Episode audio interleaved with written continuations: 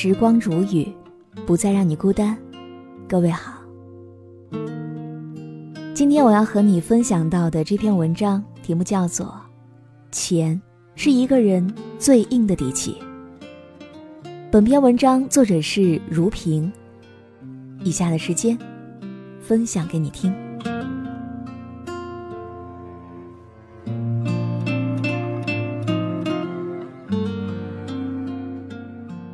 曾经在知乎上看到有一个人提问：和女朋友去吃大排档，被隔壁一桌的小混混吹口哨，我该怎么办？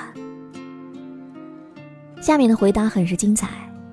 有一群人说：“你要是个男人，就去和他们打一架，看谁厉害。”还有一群人说：“忍忍吧，你跟一帮傻叉计较什么？”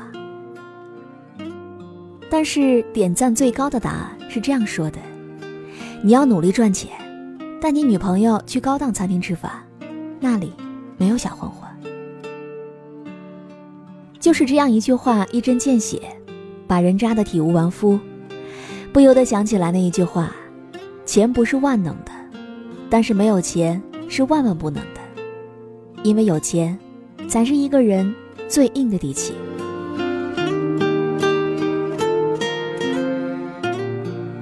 堂妹今年三月来深圳实习。实习工资三千五，公司不包吃住。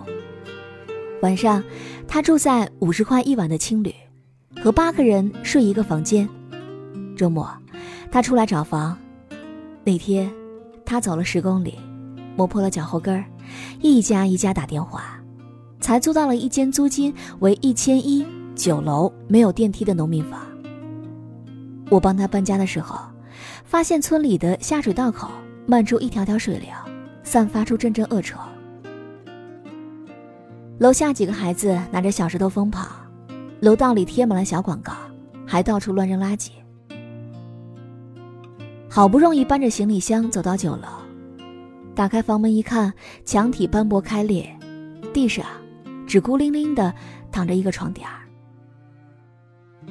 在这个不足十平米的空间，装下了堂妹最初的梦想。堂妹说。现在只能先忍着，等转正以后工作稳定了再还。我没再多说什么。租房是每个异乡人都必须经历的过程，其中的辛酸，也只有自己能够体会。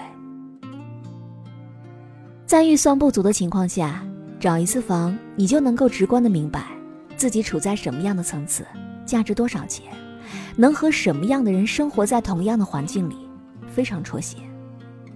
很多人，差的农民房不想租，好的公寓房租不起，归根到底，还是兜里差钱。当你缺钱的时候，你的底气都是卑微的，所有的自尊更不值得一提，还必须忍受那些你曾经嗤之以鼻的东西。而当你有钱时，不得不承认，这就是一个人最硬的底气了。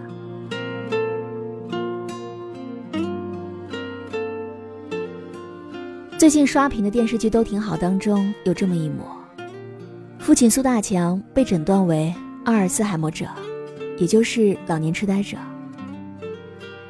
女儿苏明玉知道之后，说了这么一句话：“咱明天就去上海，上海不行我们就去北京，再不济我们就去国外看，我给你找最好的医生，用最好的药去治病。”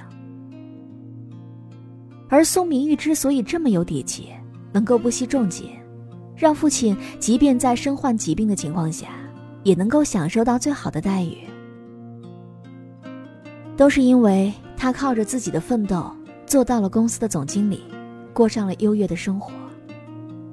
没钱的苦，没有谁能够比苏明玉更加痛心疾首。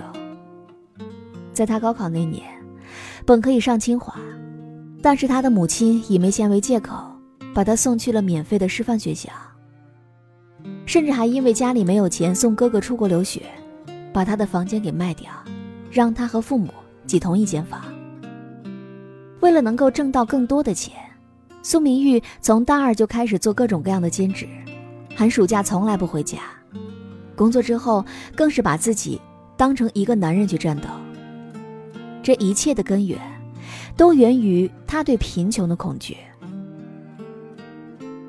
苏明玉之所以这么拼命，就是想让自己更加有底气，不用再过着一分钱难倒英雄汉的苦逼生活。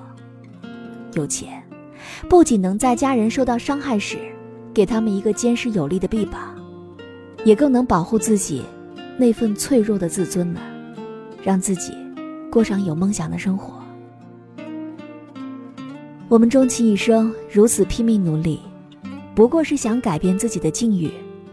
无论贫穷富有，都能够镇定自如。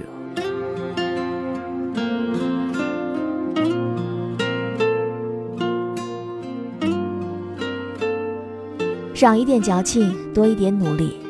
你想过的那种生活，得自己去找。钱重不重要？你缺一次就知道了。愿我们每一个人，都能够过上自己想要的生活，不为钱卑微。更不用为钱去看脸色行事。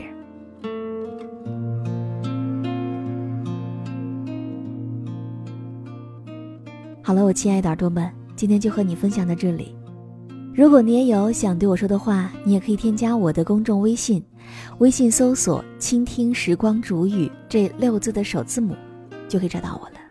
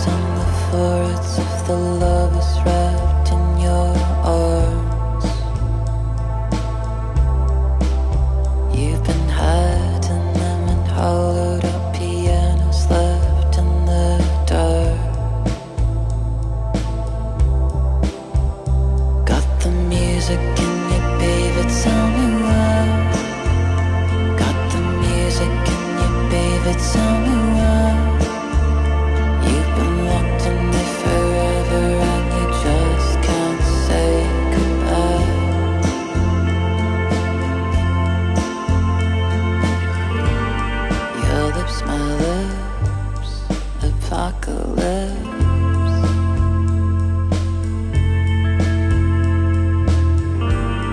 Your lips, my lips, apocalypse. Go and sneak us through the river's flood is rising.